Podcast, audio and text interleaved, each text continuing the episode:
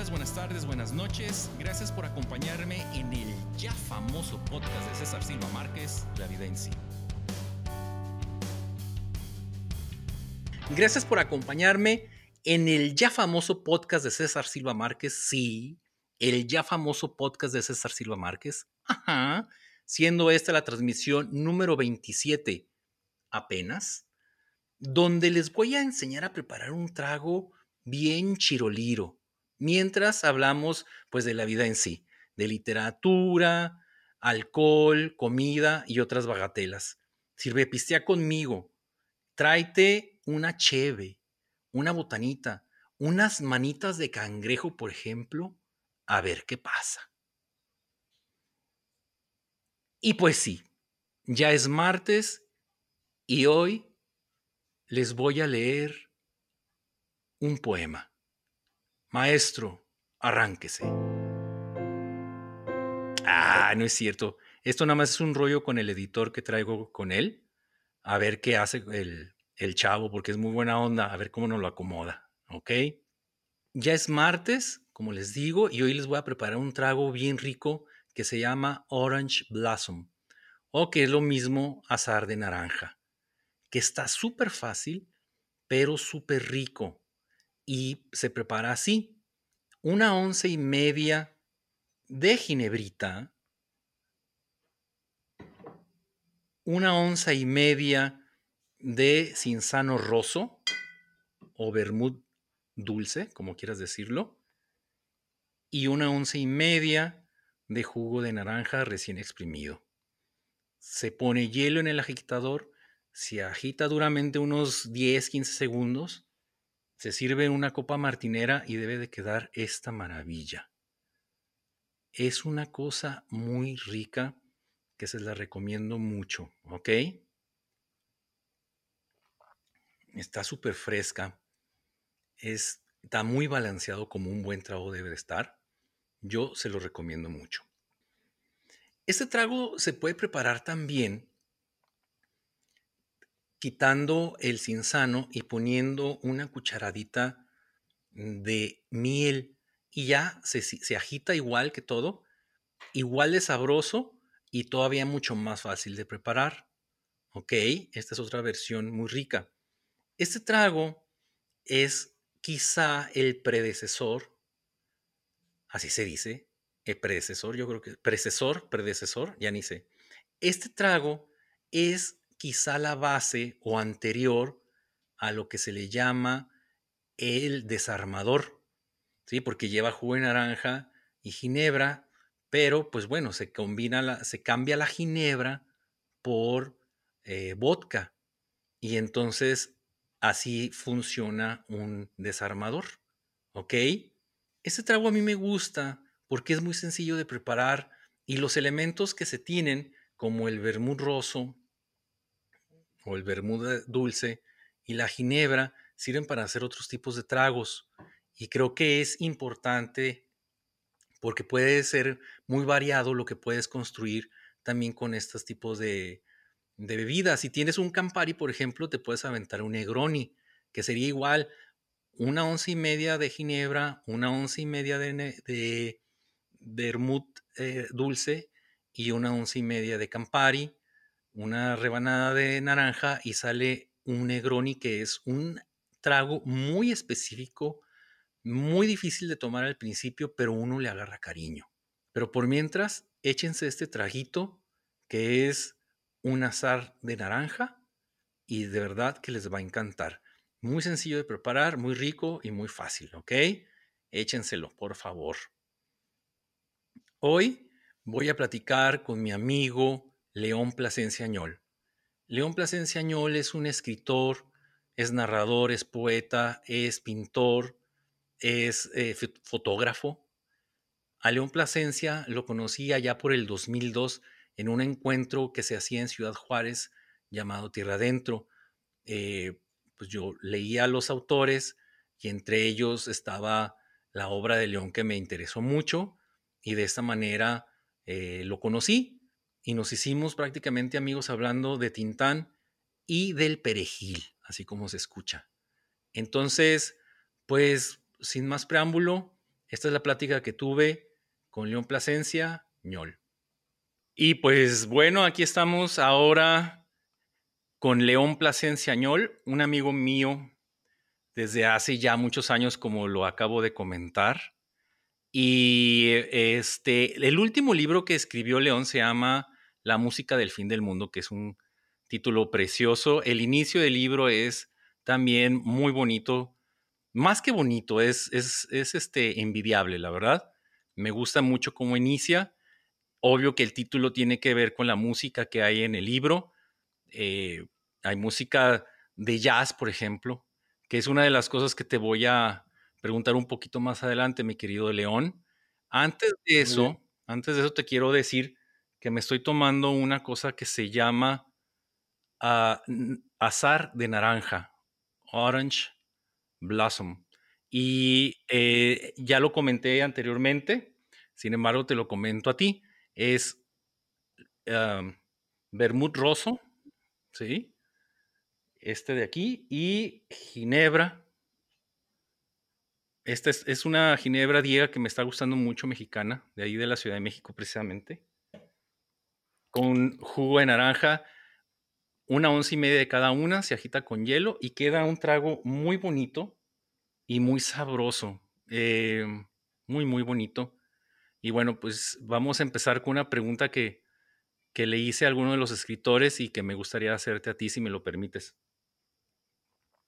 Bueno, antes que nada, ¿tú estás tomándote algo?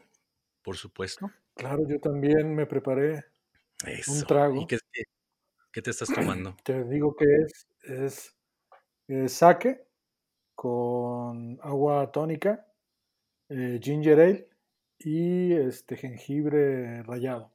Perfecto. Es una bebida, está buenísimo, es una bebida para el verano. Salud. Saludcita, saludcita. Ese después me pasas la recetita porque tengo, me regalaron un saque y quiero, quiero aventarme uno con saque, ¿sabes? Es difícil, es difícil el saque para los tragos, pero ese es... Claro, está buenísimo este. ¿eh? Mm. Combina muy bien con el agua quina y con el ginger ale y con el jengibre raspado. Eso, Rayado, perdón. me lo voy a chuletear. Me lo voy a chuletear, vas a ver que... A ver, León, ahí te va la primera preguntita que tengo para ti. Dime ya te memoriste, ya estás en el cielo, ¿sí? Ya estás ahí arriba y hay dos puertas. Una es de whisky y la otra es de tequila. ¿A cuál te metías tú, maestrazo? Eh, es muy difícil. Bueno, primero, gracias por la invitación. Estoy muy contento de estar acá contigo. Y es muy difícil, mira, porque yo vengo de una zona tequilera eh, mi familia es de tequila. algunos de mis familiares llegaron a producir tequila. No sé si todavía lo hacen, pero cuando era adolescente recuerdo que el, que el hermano de mi abuelo tenía una pequeña fábrica de tequila. Y yo me, me, me, hice, me formé tomando tequila. Me volví en algún momento muy fanático del tequila y luego me volví muy fanático del whisky y me hice un nerd del, del whisky, tú lo sabes. Y este, pues ojalá hubiera una puerta donde se pudiera entrar eh, para ir a los dos lados, ¿no? Aunque hace mucho que no bebo, que no bebo tequila, tampoco bebo whisky ya también hace un buen rato, pero creo que es muy difícil decidir. Pero me voy por el whisky. Vamos a pensar, me voy por el whisky. Eso, mero, sí. Ahorita yo me metería, en este momento yo entraba a la puerta del tequila, créemelo. Estoy maravillado con las cosas que, he probado últimamente y eh, sabiendo, conociéndonos bien, nos, nos gusta el, el, whisky, pero realmente ahorita no puedo decirle no a un, por ejemplo, a un, a un tequilita extra añejo, que qué impresionante. ¿eh? Los sabores son complicados, son complicaditos, ¿eh? Y me gustó, me gusta lo que estoy tomando ahorita. Sí, Fíjate que yo, este, si hablamos de tequilas, yo prefiero los blancos. ¿eh? Yo, a mí no me gusta mucho mezclarle, no me gusta añejos, no me gustan reposados, no me gusta el joven, me gusta directamente el blanco y no más. Ya, bien, bien, bien, bien. Sí, yo. Hay uno que me gusta mucho que se llama Caballito Guerrero. Ok, para apuntarlo también, por supuesto, para apuntarlo. Oye, antes de seguir también tengo que comentar algo, que ya los cebollazos pasaron, ¿eh? En algún momento eh, eh, comenté sobre tu obra y bueno, también van a aparecer algunas eh, ligas abajo en el YouTube, ¿sí? Con el programa hablando de algunas cosas que haces tú, por supuesto. Nada más para que sepas que los cebollazos ya pasaron, maestro, ¿ok? Ya pasaron, qué bueno. Qué bueno que no me tocó escucharlos. Exactamente. Eso creo que es lo más divertido de esta onda, ¿no? Es lo más divertido. A ver, yo sé por el libro, bueno, y porque te conozco también ya desde hace muchos años, que una de tus pasiones ha sido el viaje, ¿sí? Y en estos viajes, otra de las son dos preguntas que tengo para ti. Y la primera pregunta tiene que ver con insultos, ¿sí? Eh, yo pienso que el mexicano tenemos una manera de insultar sabrosa. Digo, no se trata de insultar a la gente, ¿no? Nada más porque sí. Pero la manera de insultar del mexicano se me hace, pues, bastante eh, colorida, bastante eh, amplia, podríamos decirlo de esta manera. Tú que has estado en, muchos lados del, mundo, se puede decir, en Corea, por ejemplo, has estado en, varios países de, América del Sur. ¿Me puedes decir qué onda con insulto? Si saben igual los insultos eh, mexicanos contra insultos, por ejemplo, argentinos o los coreanos o los insultos ah, colombianos. No sé qué piensas tú acerca del insulto para empezar. Eh, bueno, me divierten, me divierten muchísimo. Mira, me acuerdo, eh, me vino a la memoria una, una imagen hace muchos años, yo creo que hace 15, 17 años. Iba con un amigo mexicano, un querido amigo mexicano, cineasta, Jorge Curioca. Íbamos, estábamos en Madrid. Él vivía en Madrid, yo había ido a visitarlo. Y íbamos caminando eh, por Quevedo, creo, por, por esa zona. Y desde un edificio eh, alguien nos, nos arrojó orina desde la azotea del edificio. Nos, nos cayó la orina y me salió de manera muy natural ese mexicano eh, que llevamos dentro. Le dije un montón de cosas y mi amigo Jorge, que tenía muchos años viviendo en, Madrid, se tiró al piso eh, carcajeándose. Decía, hace años que no escucho un insulto tan bien dado. Entonces creo que los, insultos mexicanos son poderosísimos también, los, los argentinos. Hay algunos insultos argentinos que son muy fuertes. Eh, eh, los, los, los, colombianos no tanto, fíjate. Los, los que son de risa son los suecos, que no me escuche Petronela que anda por acá, pero siempre nos reímos de los insultos suecos. Por ejemplo, creo que el insulto mayor sueco es bota de caca, ¿no? Una cosa así, es así como el gran insulto. Los, los coreanos que, que son muy propios también tienen insultos, pero son casi como si fueran insultos secretos, fíjate. Pero sí, sí dicen una serie de, de improperios eh, fuertes. Me gusta como el sonido del insulto en, en, coreano. Por ejemplo, una de las primeras palabras que yo aprendí en coreano fue shibil, que es eh, pues como recordar a la mamá, pero también decir mierda, pero también decir un montón de cosas, ¿no? Son como en civil, la manera como lo digas, con el impulso, el, aliento, sacar el aire con fuerza, depende mucho la intención que, le des.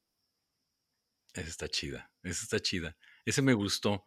Sí, yo, eh, ahora la, la onda, la cuestión de insultar, te digo, no se trata de insultar, ¿verdad? Pero si vamos a insultar, la intención es incomodar al otro hacia, hacia otro asunto, ¿no? O sea, incomodarlo al hueso, se puede decir. Y últimamente escuché esto en, en Facebook. Lo, lo, saco a flote por el insulto, quizá, eh, pero ahí te va. Por ejemplo, dice un tipo, dice un tipo, hijo de su verguísima madre. ¿sí? Así dice eh, el insulto. Luego, una persona le dice, ¿sabes qué? no insultes a la mamá, ella no importa, ella qué culpa tiene. Entonces le ponen abajo, hijo de la verguísima. ¿Sí? Y luego alguien dice, no, ¿sabes qué? Tampoco debería ser bueno porque hay gente que no la tiene tan grande. Entonces se reduce a hijo de la verga, ¿no? Y entonces, ¿dónde quedó el insulto para hacer sentir mal al otro, ¿no? Se volvió más conservador el insulto contemporáneo milianista, si lo podemos decir de esta manera, al insulto de aquella eh, que, Octavio Paz de alguna manera nos, nos lo ejemplifica muy bien. Sin embargo, por ejemplo, en Colombia yo sé que la palabra uh, gonorrea, creo, es, es un insulto importante. Importante. Aún así, no creo que llegue a, este, a, esta gran cosa. Sí, pero no es gonorrea. ¿eh? no es gonorrea, se fue modificando la palabra gorronea.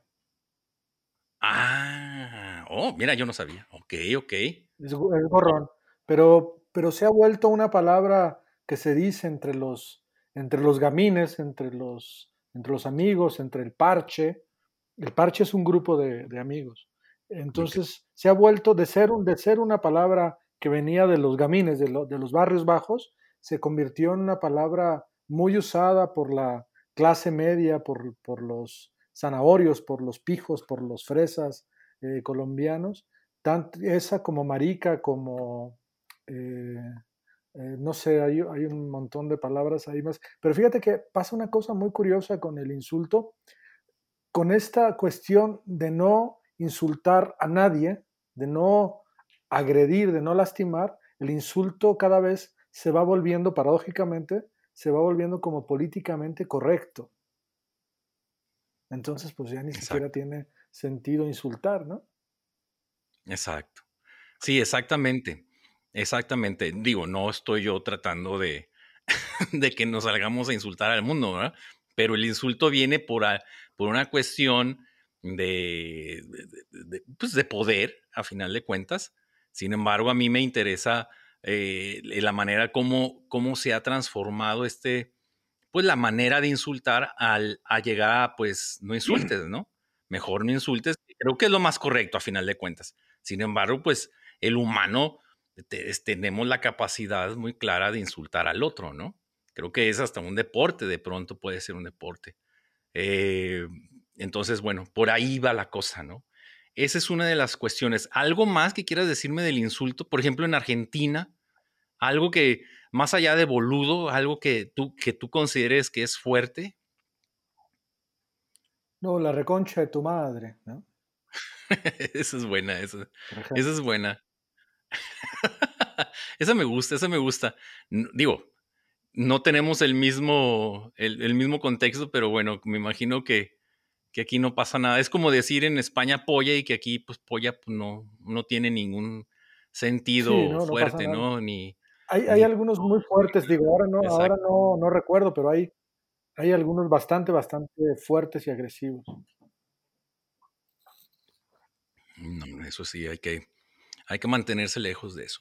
Entre tus, eh, entre, entre tus idas y venidas por el, por el mundo, eh, pues ya comentaste Madrid, eh, has comentado también Corea y algunos países de acá de, del sur de, la, de, América, tengo esta pregunta. ¿Qué es lo más raro que has comido? Esta pregunta yo la he hecho ya anteriormente, ¿no? Es, con trampa porque ya sé lo que me vas a decir y esa es una historia muy interesante que quisiera escuchar otra vez. Pero este, eh, una de las cosas que me han dicho que es el erizo de mar, por ejemplo, que, tiene, que sabe mucho a sodio, ¿no? Eso fue lo que me dijeron a mí. Eh, y yo, pues realmente lo es más muy fuerte el sabor del erizo. Ajá. Y yo, la verdad, lo más complicado que he comido, que ni siquiera recuerdo, son, son las criadillas, ¿no? En tacos. Eh, hace muchos años, muchos años. Eh, la pregunta ahora va hacia ti, ¿qué es lo más raro que has comido? Pues he comido cosas muy raras en distintas partes del mundo. Entre ellos, por ejemplo, comí erizo en un en el famoso mercado de Santiago en, Chile. Los comí sin saber que estaba comiendo erizos, fue una impresión muy fuerte. Me terminaron gustando, pero no así solos, hay que darles un poco de aliño. Eh, en, Corea, en Seúl, lo escribí en uno de mis libros, comí perro y fue, ha sido una de las experiencias pues más fuertes. Yo creo que aquí en México de pronto también hemos comido perro, ¿no? Pero, pero no estamos conscientes de eso. Y en, en Seúl, más que en Seúl, en todo Corea, eh, durante esta época, durante el verano, el primer día caluroso del verano, el día en medio del, del verano y el último día del verano más caluroso, eh, se recomienda comer un plato que se llama, ay, ¿cómo se llama? Se me fue el nombre ahora. Eh, ahora recordaré.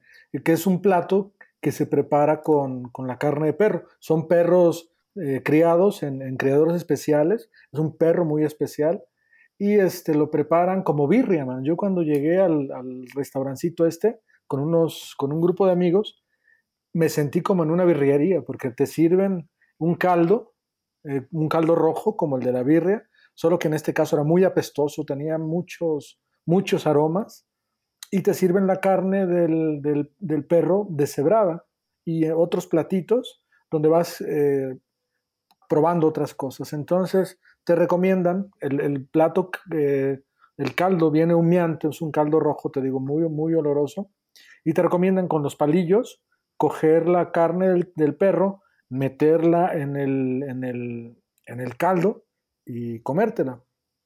Eso hicimos, mis amigos y yo, y te puedo decir que es una experiencia eh, desagradable, muy desagradable. ¿Por qué razón? Pero no por el simple hecho de pensar que estabas comiendo perro, sino por el sabor. Es un sabor Em, muy extraño y además esa carne eh, tiene mucho nervio eh, y es muy, muy como ese voz. Entonces yo recuerdo que el sabor del, perro ese más el sabor del, caldo me quedó en los labios y en la lengua durante 15 días. Además un sabor terrible.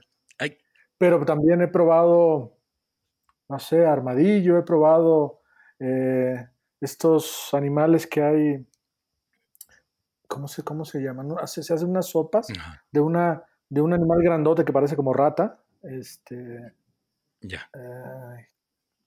tlacuache, como de tlacuache, he probado sopa de tlacuache. En, en Cusco probé cuy, eh, el cuy es la rata de campo, probé cuy con tallarines y no estaba mal, pero lo impresionante era ver al, al, al, cuy, a la ratita esa, le habían quitado toda la piel y te la sirven completa, así abierta, entonces es un poco, un poco fuerte verla ahí en medio de los, de los tallarines. Pero la carne no es mala.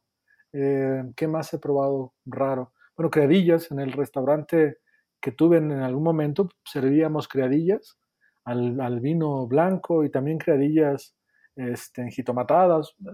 No sé. Otra cosa, por ejemplo, en mi pueblo se hace una cosa que se llama chanfaina, que también es un poco rara porque es la tráquea del, del cerdo que se, la tráquea y algunas otras partes del cerdo, que se tiene que preparar durante horas para que quede muy, muy, muy suave. Y muchas otras cosas, serpiente, eh, no sé. ¿Qué, ¿Qué, volverías a comer raro? Que, o sea, por ejemplo, lo del perro, algo que nos, que nos puedas acercar, por ejemplo, ¿sabías salsa eh, chiraza, sabía mucho a jengibre, sabía este, a curry, algo que pudiéramos decir, ah, mira, a lo mejor yo he comido perro. A ningún, a ningún, este, a ningún sabor que pueda ser como parecido a los nuestros, ni sabores como los tailandeses o los, o los chinos. Era una cosa a ver, ¿cómo te puedo decir? Mira, a mí, por ejemplo, el, el epazote no, no, me gusta mucho porque es una cosa muy del centro del país y los jalisquillos no, no comemos epazote. Entonces, a mí me cuesta el, el epazote comerlo.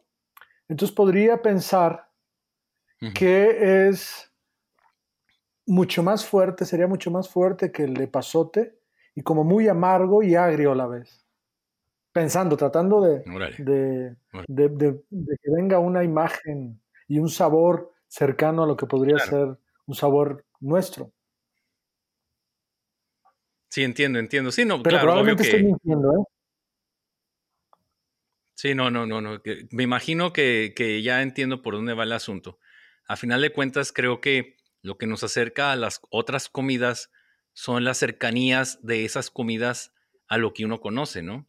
De alguna manera, eh, por ahí va entrando el gusto y vas diciendo, ah, mira, me, me gusta esto porque sabe de alguna manera esto y luego ya vas aprendiendo que no sabe eso, pero por ahí va entrando el gusto, ¿no? De alguna manera lo creo así realmente, ¿eh?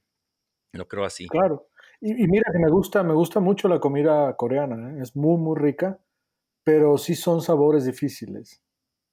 Los desayunos, por ejemplo, que son tan completamente distintos a los, a los nuestros, que estamos acostumbrados a los huevos, al pancito, al café. Los desayunos coreanos son completamente distintos. Por ejemplo, un desayuno básico es un pez, no recuerdo ahora el nombre, es un pez muy delgadito que tiene cientos de, de espinas, que yo no sé cómo se lo comen los, los, eh, los coreanos, que son, casi siempre son peces al, como al vapor, con un, con un olor muy extraño y lleno de hierbas. Y eso es el desayuno. Un poco de arroz y ya no más. Entonces, el tiempo que yo vivía allá, pues de pronto extrañaba mis, mis desayunos este, mexicanos y, o occidentales, ¿no? De pronto me daba el síndrome del jamaicón. Sí, eso lo, lo conozco muy bien. Eh, Yo la verdad no, es, no he viajado tanto, no he sufrido tanto con la, con la comida. De, de alguna manera soy, soy muy básico o, o de otra manera lo que me dan me como, ¿no? Pero nunca ha sido nada Sí, yo también. extraño. Sí, a, a mí me gusta probar muchas cosas, ¿sabes? Yo soy feliz probando siempre y tú sabes, bueno, los dos tenemos un gusto por la, por la cocina, a mí me encanta cocinar, a ti también. De pronto nos mandamos fotografías de lo, de lo que cocinamos y siempre estoy como dispuesto a probar cosas nuevas. Por eso fui y probé el, el perro, ¿no? Claro. Eh, y, y, y, no le tengo miedo a, la, a, probar cosas. Hay cosas que sí digo, después de haberlas probado, no quiero más, no quiero volver a probarlas, ya la probé, ya vi que no me gustó, voy a, a sabores más conocidos, más que están más en mi paladar y en mi, en mi memoria, ¿no? Claro, por supuesto. Entiendo eso, entiendo muy bien lo que dices. Y eso es, eso es muy bonito de la comida. A mí me, me maravilla y, lo más extraño es lo que te gusta. ¿Por qué te gusta? Pues es el gran misterio, ¿no? ¿Por qué me Por ejemplo, a mí me gustan mucho las tripitas. En Ciudad Juárez se llaman tripitas, acá se, en el sur se le llaman tripas nada más, ¿no? Le quitan lo, lo bonito a la palabra y la vuelven la realidad. Sin embargo, las tripitas, es, este, ¿por qué me gusta? No sé, no sé, pero es un platillo que me encanta y lo busco. Y sin embargo, todavía no entiendo de dónde vino ese sabor especial que, que, que, que es como de charrón, de, de este chicharrón, pero también no tiene nada que ver con un chicharrón, sino con la grasa misma de la res y a final de cuentas es lo menos grasoso que tiene. O sea, claro, fíjate que, fíjate que en, en mi pueblo, por ejemplo, yo soy de, de Jalisco, soy de un pueblo que está cerca de Guadalajara que se llama Meca, y ahí en mi pueblo a la, a la tripa se le llama pepena Mm. y se prepara órale. no, no frita, sino se prepara en, un, en unas ollas de barro grandes, eh, se lava muy bien y, y, por cada kilo de pepena o de, de, tripa se le pone creo que dos kilos de cebolla y cuatro kilos de jitomate. Y Ay, se pone eso en un caldo y son horas, son muchas horas. Entonces cuando te la sirven, que se sirven tacos con una salsa martajada, eh, con tortilla recién hecha, tortilla de maíz blanco, Qué rico. este, es como mantequilla, como comer pura mantequilla, man, porque se deshace, porque estuvo durante horas al fuego, fuego medio, en unas ollas de barro gigantes. Ah, qué rico. Eso sí no lo, por ejemplo, eso no lo conocía. Eh, ya, ya será el momento de hacer eso.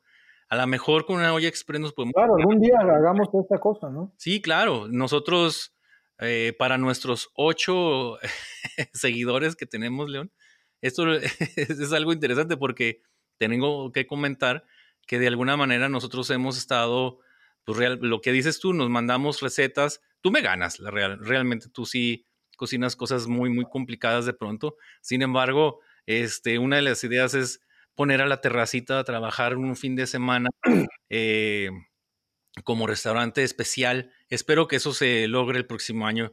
Este año ya se nos cebó, eh, está recién la terracita hecha, pero en algún momento seguro haremos algo para, para los ocho que nos escuchan, ¿verdad? sí, ojalá que hagamos algo, ¿no? Sí. Está, esos son como de los planes que teníamos en algún tiempo. A mí, a mí siempre me ha gustado la, la cocina, tú, tú lo sabes. Te he contado que, que bueno, mi padre tuvo un restaurante y yo en una época de crisis le pedí chamba y me fui a dirigir el restaurante durante dos o tres años y fue una grandísima experiencia. Y luego en el 2017, que me fui unos meses con Petronella a Suecia, nos pusimos a cocinar. Allá hicimos una cosa que le llamamos cocina clandestina y me puse a cocinar eh, comida mexicana principalmente, pero también de, América Latina. Cociné mucho peruano porque pues la mayoría de los europeos desconocen por completo la, la comida eh, latinoamericana. Lo más que conocen es el Tex-Mex. Y es muy curioso, fíjate que en Suecia eh, los viernes, todos los viernes, eh, hacen su día de tacos. Todos, todos preparan tacos en, en Suecia. Okay. Uh, hasta que les dije, no, hay que probar tacos para que vean lo que es tacos. Entonces, en nuestra cocina clandestina, Petronella y yo pues, nos pusimos a, a hacer variantes de tacos, desde cochinita pibil hasta los tacos eh, jalisquillos, hasta tacos de carne. O sea, hicimos una gran variedad de, de, de platillos. ¿no? Ay, sí, esos tacos que haces de camarón con frijoles. ¿Qué tal? Buenísimo. Una maravilla. ¿no? no, no. Sí, la verdad, la cocina es una de las cuestiones que, que realmente nos, nos, nos, ha unido desde que nos conocimos. Nos conocimos hablando del perejil, me acuerdo muy bien, estábamos en una fogata. En la, carre en la carretera íbamos, ¿no? Fue en la fogata, íbamos hablando de Tintan y del perejil. Exactamente, sí, exactamente. Fue, fue una cuestión muy bonita, cara. Ahora, esta pregunta es una de las que me manda uno de nuestros ocho escuchas, eh, seguidores, que es Magali Velasco, ¿no? Pero me, dice, para empezar, si es que a ti eh, tienes ansiedad. Esto es por la ansiedad de la escritura. ¿sí? Primero es saber si te da ansiedad cuando escribes y cómo la manejas en todo caso, si tienes ansiedad, en el, durante el proceso creativo. Esa es una pregunta, porque sigue otra preguntita, pero primero esta. Mira, yo en mi vida eh, normal y de todos los días padezco ansiedad. Entonces, me dan grandes ataques de ansiedad todo el tiempo. Entonces cuando escribo creo que no aparecen, estoy como en otro, en otro mood y en otro planeta o en, o en otro plan. Y, y, creo que no, creo que más bien cuando escribo a mí, escribir me produce una gran felicidad. Yo creo que cuando estábamos jóvenes, no sé si te pasó a ti, pero la mayoría de los que somos escritores o que seguimos escribiendo después de 20, 30 años, creo que hemos entrado en una fase de disfrute. Cuando, cuando yo era más joven, que creíamos que tenía que ser así, que éramos muy azotados, decíamos, no, es que me produce una profunda angustia y ansiedad de escribir. Y no es, no es creo, que, creo que era pura pose. Man. A mí, en, en, particularmente, a mí me produce muchísima alegría escribir. Gozo escribiendo, gozo cada libro que he hecho, algunos están mejor hechos que otros, y gozo lo que me tocó escribir, ¿sabes? Ajá. Me hubiera gustado hacer otras cosas, pero me tocó escribir eso que, que he escrito y me arrepiento de, de, muchas cosas, pero, pero el hecho de la escritura me produce gran placer. Eso es padre. Yo tengo un amigo, me imagino que lo has de conocer, se llama uh, ay, eh, Gonzalo Lizardo, es de Zacatecas. Zacatecas, sí, ¿no? sí, sí. Y me dijo una vez, antes me daba ansiedad porque quería ser escritor, ahora que ya sé que soy escritor, escriba o no escriba, ya no me da ansiedad. Esa es una cuestión que me dijo él, de alguna manera la comparto, ya no, ya antes necesitabas esa, como probarte y probarle a los demás, no sé, no sé, pero ahora, pues uno es el escritor que es, ¿no? Uno es el escritor que sí, es, claro. y yo pienso que de alguna manera, pues ahí nos vamos, este, acomodando para que no haya ningún problema en el proceso creativo. Yo también disfruto mucho, eh, cuando escribo sobre todo una, que, escribí la balada de los arcos dorados, por ejemplo, yo, yo gozaba mintiendo, porque sabía que estábamos mintiendo, ¿no? Entonces yo decía, ah, qué sabrosa mentira me estoy aventando de este personaje que, que no existe, pero necesito hacerlo feliz, ¿no? O sea, necesito hacerlo real. Entonces, de alguna manera, por ahí va el asunto, maestro. Por ahí va. Sí, sí, este, yo, yo creo que cada vez más eh, disfruto las cosas que nos tocó hacer. Disfruto enormemente pintar, por ejemplo. Disfruto enormemente cocinar. Y, y, más disfruto cocinar para los amigos y para, y para Petronella. Yo todos los días le digo, ¿qué se te antoja comer hoy? Eso. O le digo, ¿qué, ¿qué te parece si hago tal cosa? Entonces siempre estamos en la cocina los dos planeando nuevos platillos, probando nuevas cosas. Hace unos meses me dio por por experimentar hacer comida turca, por ejemplo. Entonces, durante dos o tres días o varios días hice comida turca, repetimos, luego me da por la tailandesa o por la peruana o qué, sé yo, pues, o por la misma mexicana, ¿no? Sí, sí, por supuesto. A ver, hablando de comida, a ver, sabiendo, esto es muy complicado, pero creo que vale, vale la pena decirlo. Los, los peruanos sabemos que están muy orgullosos de su comida, lo sabemos. Los mexicanos comemos la comida mexicana, porque pues eso comemos toda la vida. Yo nunca he oído a un mexicano decir qué buena comida mexicana. Sin embargo, sin embargo, he conocido gente que prueba de otras comidas y dicen, bueno, estuvo bien. Si tú tuvieras que decidir, bueno, no decidir, ¿qué piensas tú? ¿Qué es mejor? Porque los peruanos dicen que hacen, ellos dicen que hacen la mejor comida. ¿Tú crees eso realmente? ¿Sabes, ¿Sabes qué pasa? Yo creo que la mejor comida es la que te gusta. La que disfrutas. Puede ser peruana, mexicana, eh, gringa, puede ser una hamburguesa, puede ser un hot dog, puede ser una cosa de un restaurante con estrellas Michelin. Es lo que te gusta, ¿no? Sí. Eh, los, yo creo que los peruanos, la comida peruana de verdad es extraordinaria, a mí, a mí me parece extraordinaria. Lo que pasa con la comida peruana es que en los últimos años, eh, a partir de todas las cosas que hizo Gastón Acurio y algunos chefs que vinieron antes que él, la comida peruana se volvió muy prestigiosa.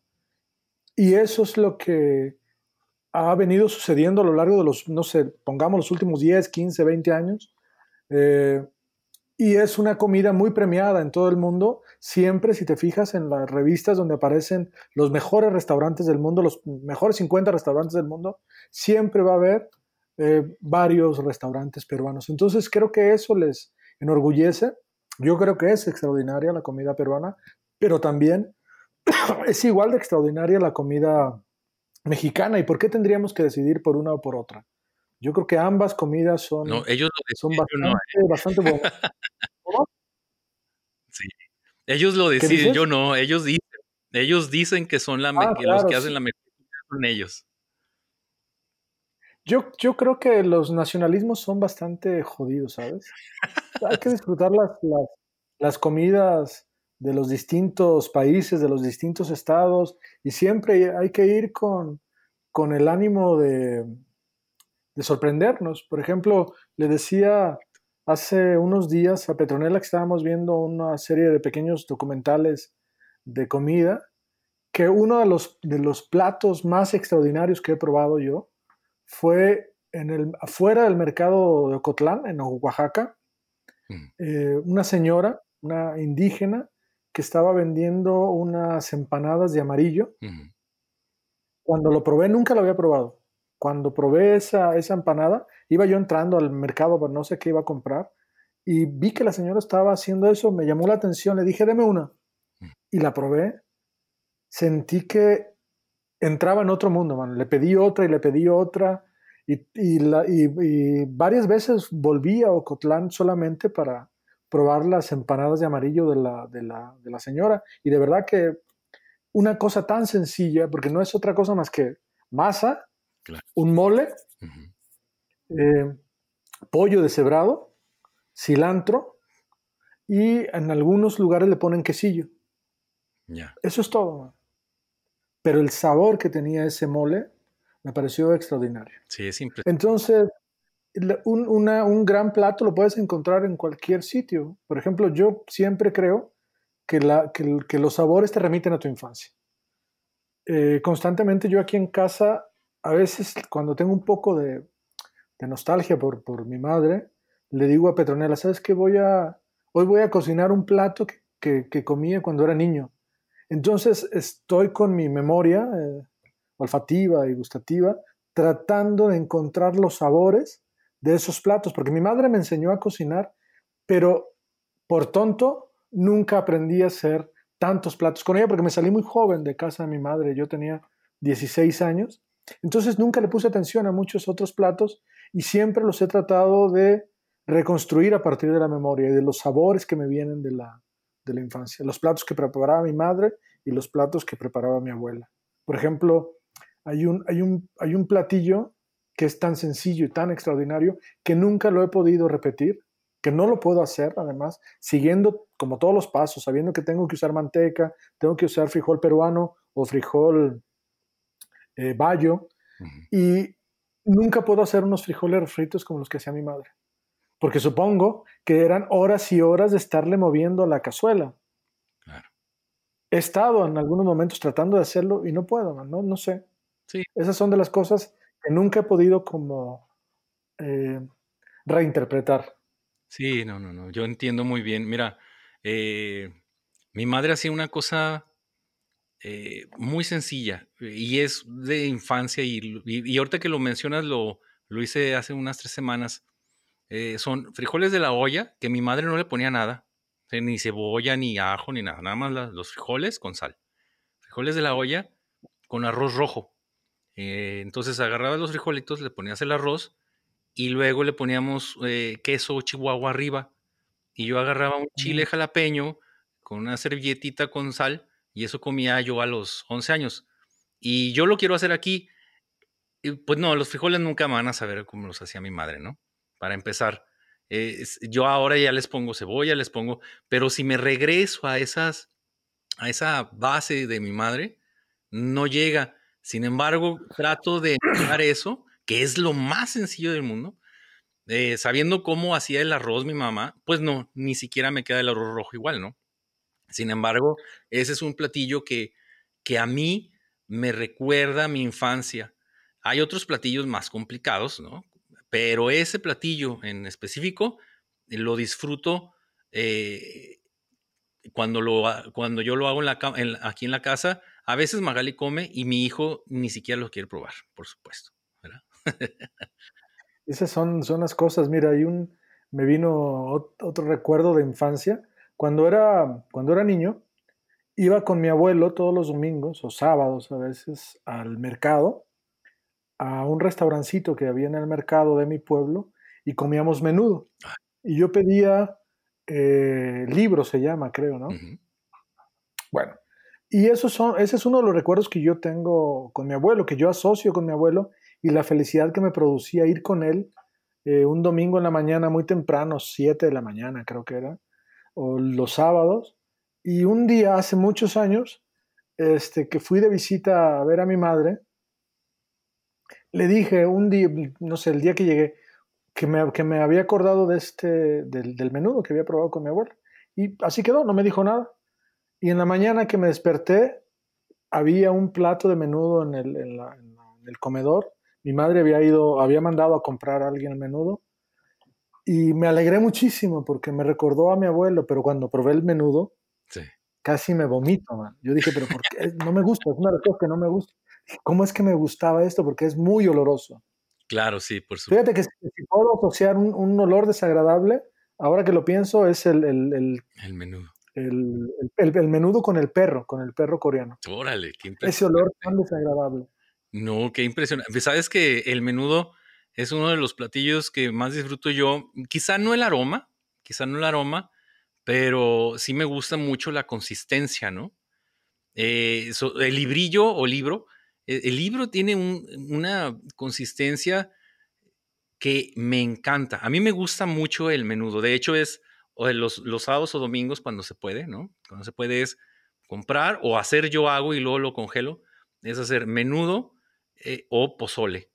Y cualquiera de las dos cosas para mí son maravillosas. El menudo mazatleco que se hace con hierbabuena y un chile ah, poblano dentro es una maravilla, sin, maravilla realmente. Yo nunca lo he probado. ¿eh? Es maravilloso porque sabe a hierbabuena. Entonces le quitas el, aroma impresionante. Sin embargo, sin embargo, yo digo, no, pues, está muy rico. Y le picas hierbabuena, ¿no? En vez de, cilantro le va, va una hierbabuena arriba con su chilito. Todo normal, nomás que es blanco con hierbabuena. Y realmente eh, me gusta mucho. Pero le digo yo al final que soy el único que come menudo aquí en la casa. Le digo a Magali, yo me quedo con mi menudo rojo, ni modo, ¿no? así es. Son cosas que, pues, así son, ¿no? Así son. Claro. Una pregunta que tengo para ti es si tienes algún ritual antes de acabar un libro o durante el proceso de, escritura de un libro y también cuando acabas un libro, si tienes eh, un ritual específico. Lo voy a comentar. Tengo un amigo que cuando termina un, libro se toma eh, un, whisky y otro se toma un tequila, o sea, como dar cierre. No sé si tú tengas algún tipo de ritual durante la escritura y al final. Eh, fíjate que cuando, cuando sé que va, que va, que viene un libro, me pongo muy, muy alegre y entonces empiezo como a hacer ciertas cosas en, mi estudio, me empiezo a escuchar música, eh, a leer cosas, a ver cosas, un poco para meterme en el mood del libro que, quiero hacer. Y durante el proceso del libro escucho muchísima música. Por ejemplo, este que acabo de terminar hace nada, hace un, muy poquito tiempo, esta nueva novela, eh, pues me la pasaba escuchando muchísima música.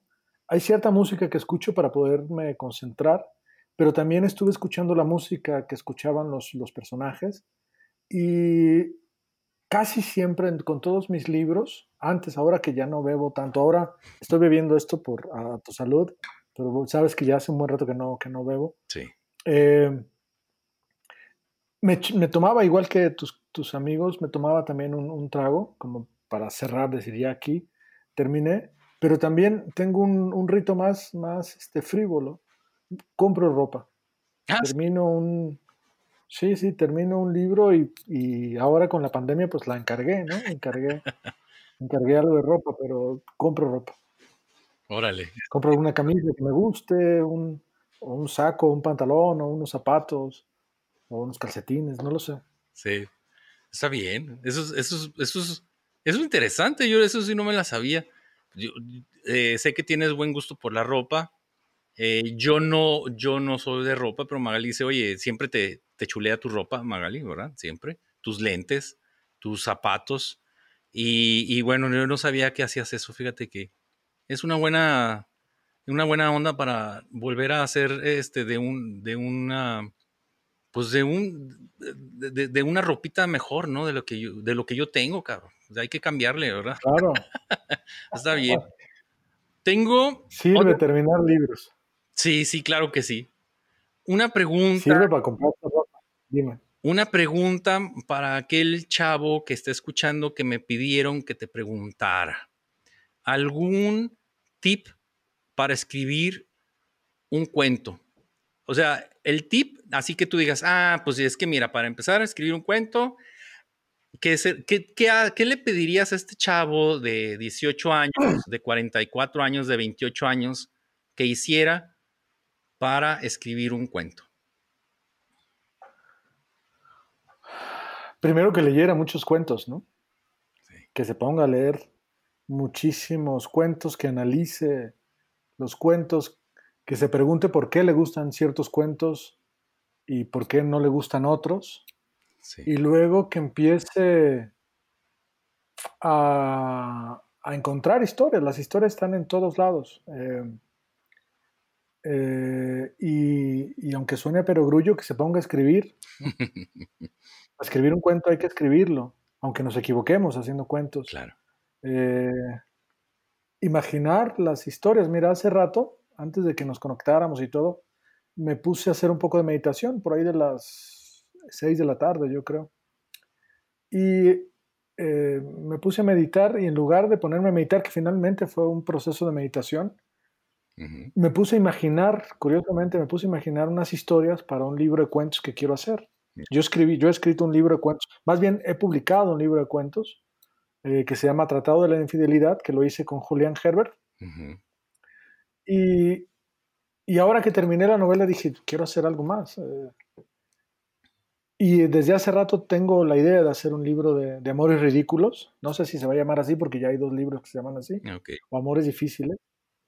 Eh, y me, que me puse a meditar, me vinieron las, las historias. Me levanté inmediatamente y las, las anoté. Son seis historias que están ahí, que ya está como el, la anécdota y algunos elementos del lenguaje y qué tipo de narrador eh, podría haber en cada uno de ellos. Entonces, para alguien que empiece a escribir cuentos, pues tiene que preguntarse esas cosas. ¿Qué quiero contar?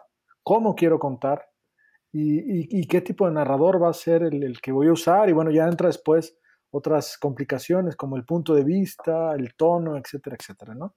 Pero lo que yo creo que tiene que hacer alguien que quiere escribir es escribir y equivocarse. Equivocarse una y otra y otra y otra y otra vez, cientos de veces, hasta que de pronto, en algún momento dices, ay, esto se parece a lo que quiero contar o esto se parece a esa voz que estoy buscando. ¿no? Bien, muy bien. Imitar, yo, yo creo que empezamos a, a, imitar, todos los que los escritores empezamos con un proceso imitativo y luego después a algunos les pasa que tienen mucha suerte y son muy talentosos que al, a las tres palabras les viene su propia voz y a otros como a mí pues tardamos muchísimos años en encontrar, si es que la encontramos, claro, nuestra propia voz. Entiendo, entiendo. Ahí te va este, otra preguntita y luego te voy a pedir una, una recomendación de libro, pero antes de llegar a eso, ahí te va la pregunta. Eh, sabiendo que tú escribes poesía y sabiendo que tú eres eh, narrador también, y no lo dices tú, lo dicen los libros, ¿sí? Ok, lo sabemos, eso es, eso es más divertido. Eh, si te llega una invitación de un amigo poeta y te dice, oye, aquí estamos muchos poetas, vente a la fiesta. Y dices tú, ok.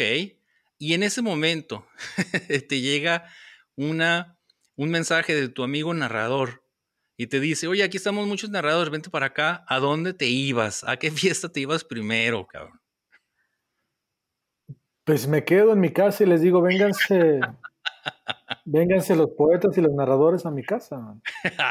Aquí, Aquí no, no se van a, no vamos a discriminar ni a unos ni a otros. ¿Qué porque finalmente eres. No, porque todos trabajamos con, lenguaje y este y me ha pasado, tú, tú lo sabes, te he contado muchas veces o te he contado que, por ejemplo el gremio de los poetas empezó, bueno, no el gremio, algunas personas echarme bronca porque pintaba. Sí, ya. Y luego me echaban bronca porque escribía narrativa. Entonces, Mejor que vayan a tu casa. Claro. Perfecto. Aquí no se discrimina a nadie. Eso está muy bien. ¿Alguna recomendación de libro, León? ¿Para, para quién? ¿Qué tipo de libro? Para los ocho que nos están escuchando. Es más, para mí. Haz de cuenta que estoy ahorita y me dices, qué, César? Chútate este libro, te va a gustar. Eh, te, voy a dar varias recomendaciones de distintos géneros. Libros que ya he leído, que me parecen extraordinarios, libros que estoy releyendo. Mira, por ejemplo, hay un libro que yo recomiendo a todo el mundo porque es un libro que me parece verdaderamente extraordinario, muy bien escrito, que se llama El nervio óptico, de María Gainza, una escritora argentina como de 50 años. De otra escritora argentina, un libro prodigioso, que es una mezcla entre ensayo, memorias, novela, que se llama Blackout, de María Moreno.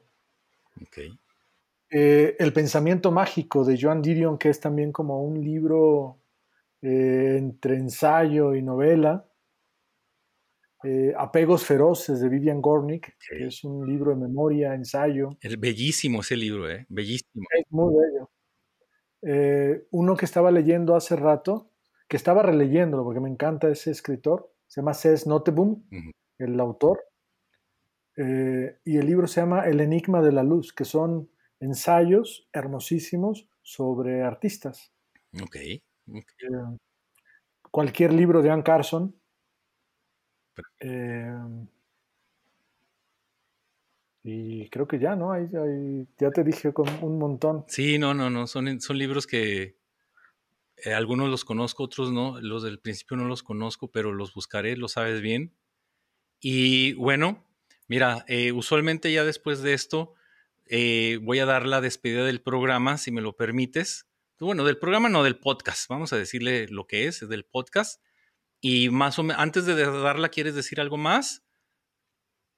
No, nada, pues muchísimas gracias por la invitación. No. Espero que tus ocho seguidores se hayan divertido con nuestras andanzas y correrías con la comida. Y pues nos quedaron un montón de cosas para luego hacer una reunión en tu casa y hacer una comilona como las que hemos hecho en otras ocasiones, ¿no? No, y, y, este, realmente siempre se quedan muchas cosas. Tengo preguntas que se quedan aquí, pero eso también es un pretexto para volvernos a conectar, León, si me lo permites. Yo encantado. Muchas gracias y dime, dime, perdón. No, no, no, que, que muchísimas gracias cuando tú quieras. Yo encantado. Gracias por el apoyo, ya sabes, los ocho que nos escuchan lo, este, ya me preguntaron que qué onda, que cómo vamos con, con, el, con el podcast. Yo les digo que ahí va, que la próxima semana ya, ya se vuelve a, a actualizar. A lo mejor esto no sale porque, bueno, pues se va, va, va, a sobrar porque no se va a entender, ¿verdad? Pero las, los ocho preguntan siempre que qué onda con el podcast. Eso sí te lo puedo decir. Pues yo soy uno de esos ocho que lo, que lo veo.